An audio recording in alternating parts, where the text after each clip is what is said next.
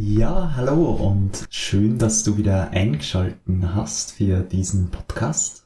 Ich werde da heute erzählen über ja, ein Anliegen, das mir sehr am Herzen liegt, beziehungsweise mit dem ich mich auch schon sehr, sehr lang beschäftige und auch viel herum experimentiere.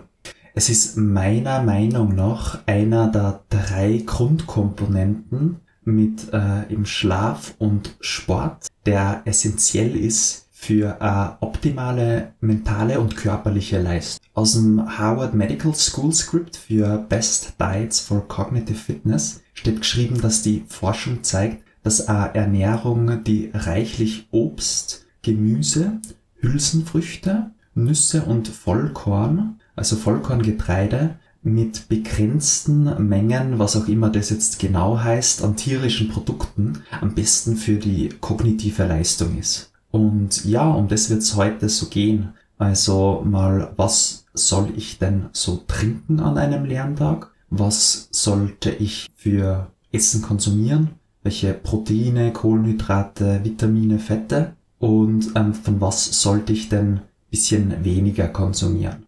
Mein Ziel ist es, dass am Ende der Episode, dass du weißt, was für Nahrung dein Gedächtnis und Gehirn unterstützt und welche Nahrungsmittel dein, dein Gedächtnis eher verlangsamen. Ich gebe da heute so einen, ja, so einen kleinen Überblick, was für Lebensmittel du dann eben konsumieren kannst für stressige Lernphasen und um eben auch deine mentale Leistung zu steigern. Ja, dann will ich gleich losstarten und wünsche dir viel Spaß bei der Episode.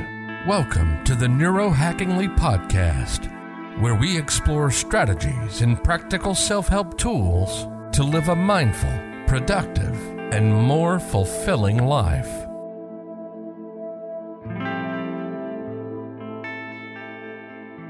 Gut, also zuerst möchte ich mal eine kleine Reflexion mit dir machen. Weil ja jeder ein bisschen anders auf bestimmte Lebensmittel reagiert, ist das alles ein bisschen mit Vorsicht zu genießen. Also man kann jetzt nicht sagen, okay, das und das ist voll gut für dich. Nimm, also ist es, da wirst du dann um, super viel Brain Power besitzen, sondern man muss dann wirklich selbst schauen, was man verträgt und was man nicht verträgt. Also einfach wirklich mit Trial und Error da ein bisschen rangehen. Ganz wichtig zu reflektieren, finde ich, was ich auch mal in einem Workshop gemacht habe, ist diese Frage. Und ich werde da jetzt mal so 10, 15 Sekunden geben, dass du einfach mal reflektierst. Du kannst es auch aufschreiben, wenn du möchtest. Und dich einfach mal fragst, was habe ich in den letzten 24 Stunden gegessen?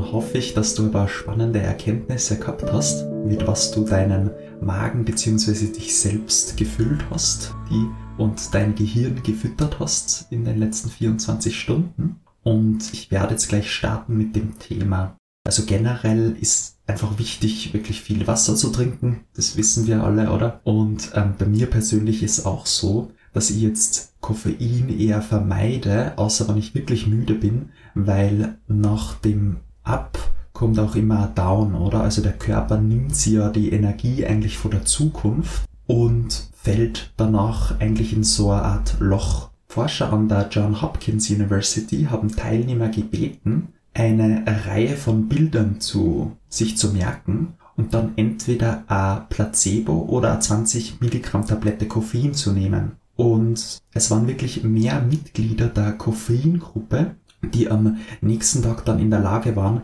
Bilder richtig zu identifizieren. Also das waren die Teilnehmer, die Koffein konsumiert haben, ja, die sie einfach besser erinnern konnten. Und das finde ich schon nur eine ganz spannende Erkenntnis, dass der Koffein nicht nur eine kurzfristige Konzentrationsschub bewirkt, sondern auch über dann, ja, anscheinend ein bisschen mehr langfristig ist.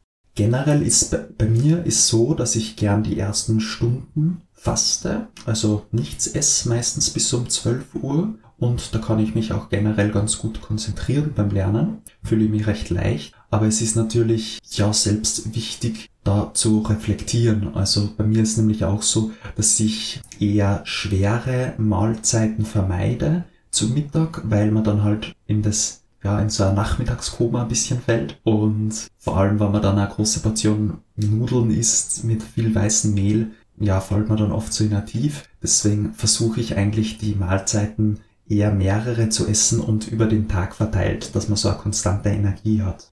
Es ist auch besser, proteinreiche Nahrung zu konsumieren, die den Blutzucker dann auch, da auch stabil hält, weil die Kohlen, ja, die Kohlenhydrate sind eben, ist der schnelle Zucker, der so einen Peak gibt und dann kommt aber auch schnell wieder der Drop. Sachen, die, also alle Nahrungsmittel, die Omega-3-Fette, Vitamin B und Antioxidantien enthalten, unterstützen auch die Gesundheit des Gehirns. Ja, ich habe ein relativ interessantes Paper gefunden, auch von Harvard Health, von einem Harvard Health Report, in der geschrieben steht, dass äh, ja, dass Studien zeigen, dass alle Nahrungs, äh, Nahrungsmittel gut für das Gehirn sind, die auch gut für das fürs Herz und für die Blutgefäße sind. Ist auch irgendwie ein bisschen logisch, weil je besser eben das Blut fließt, je schneller es zum Gehirn fließt, desto besser ist es auch durchblutet und desto besser kann es auch arbeiten. Was soll ich denn jetzt essen? Also es gibt so ähm, generell empfiehlt die Universität von Brunswick in Kanada, dass 50% der täglichen Nahrung aus Gemüse und Obst bestehen sollte ganz grünes Gemüse ist besonders gut, um ähm, den kognitiven Abbau zu verlangsamen, also weniger schnell Gedächtnisstörungen mit dem Alter sozusagen bekommen. Da ist ganz gut Grünkohl, Spinat und äh, Blattkohl zu essen.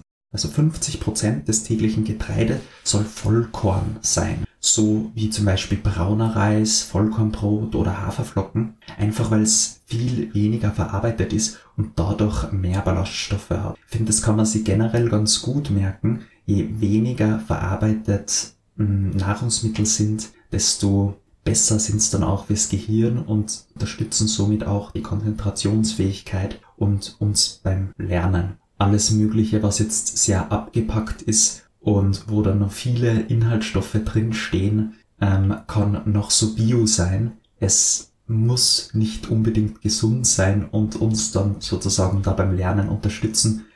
Ja, es kann auch die Schachtel Gemüse-Patties, die bio ist, ähm, ist dann auch verarbeitet sozusagen und ist jetzt auch nicht optimal, einfach im Gegensatz zu einem frischen Gemüse oder Obst. Was ich auch noch ganz spannend gefunden habe, ist, dass die Howards Brightham und Women's Hospital in einer Studie herausgefunden haben, dass Frauen Menschen, die zwei oder mehr Portionen Erdbeeren oder Blaubeeren konsumieren, in der Woche ihren Gedächtnisverlust um bis zu zweieinhalb Jahren verzögern.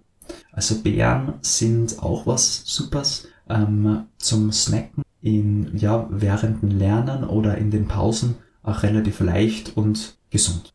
Dann kommen wir noch zu den Proteinquellen. Ähm, also bei den äh, Proteinsourcen soll man generell darauf achten, dass nicht zu viel Natrium, also Salz und Fett enthalten ist. Man kann da so Sachen wie Nüsse, Avocado oder auch Bohnen, Kichererbsen, Linsen, Joghurt sind alles sehr gute Proteinquellen. Und ja, Nüsse sind sowieso ausgezeichnete Quellen für Eiweiß und gesunde Fette. Eine Studie aus dem Jahr 2015 von der UCLA hat auch ähm, einen höheren, einen hohen Walnusskonsum mit einer verbesserten kognitiven Testergebnis in Verbindung gebracht. Ähm, ja, Walnüsse, die schauen schon so aus wie ein Gehirn, also kann man sie, finde ich, super merken. Und die sind äh, reich an, an den Omega-3-Fettsäuren und genau, die, die sollen auch den Blutdruck senken und die Arterien schützen sowohl was auch fürs Herz eben gesund ist, ist meistens auch, wie gesagt, schon gut fürs Gehirn.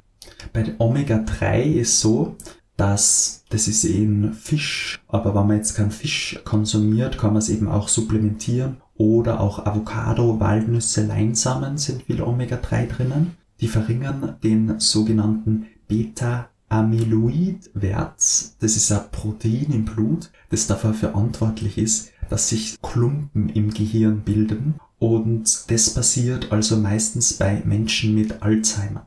Deswegen sind Avocados, Walnüsse, Leinsamen, alle was Omega-3 drinnen, viel Omega-3 drin haben, da wirklich super.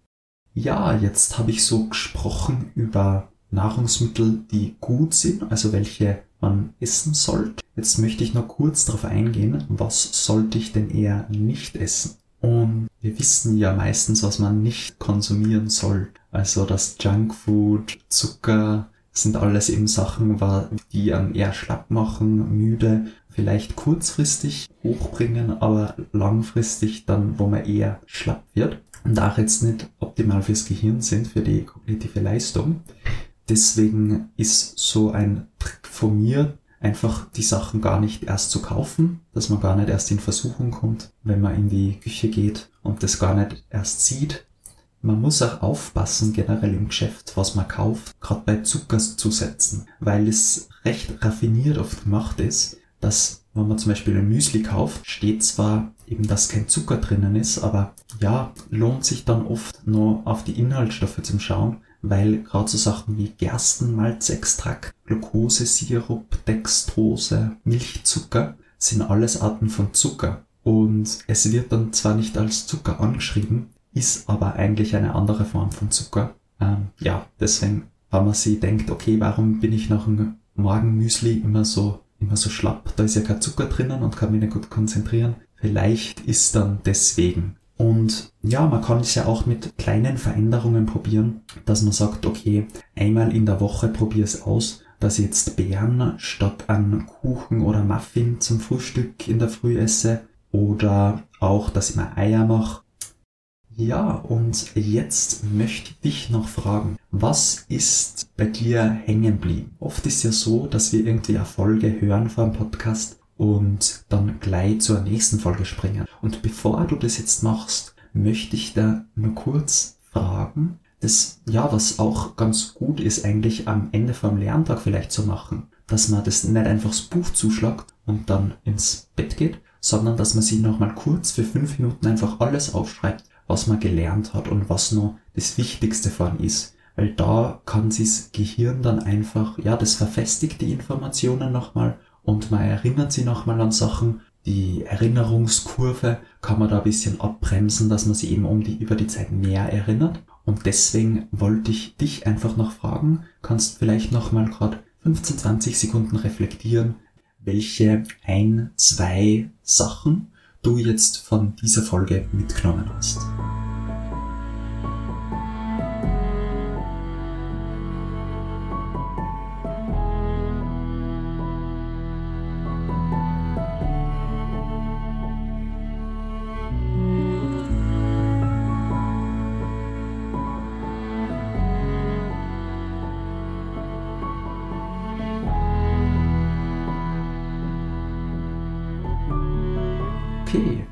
Danke fürs Zuhören. Hat mir wieder sehr, sehr Spaß gemacht. Wenn du irgendwelche Fragen hast oder Anregungen für eine nächste Folge, kannst du mir gern wieder schreiben. Meine E-Mail ist in der, ist in der Beschreibung unten. Und bis dann wünsche ich dir noch eine ja, ganz eine schöne Woche und bis bald. Ciao. Thank you for listening to the Neurohackingly Podcast. Be sure to subscribe to the podcast as to not miss any episodes in the future. If you want to receive a weekly newsletter where we share practical strategies and tools on how to maximize your time, energy, and attention, accelerate learning, and build peak performance, be sure to visit the website at neurohackingly.com slash newsletter. You can find the link down in the description.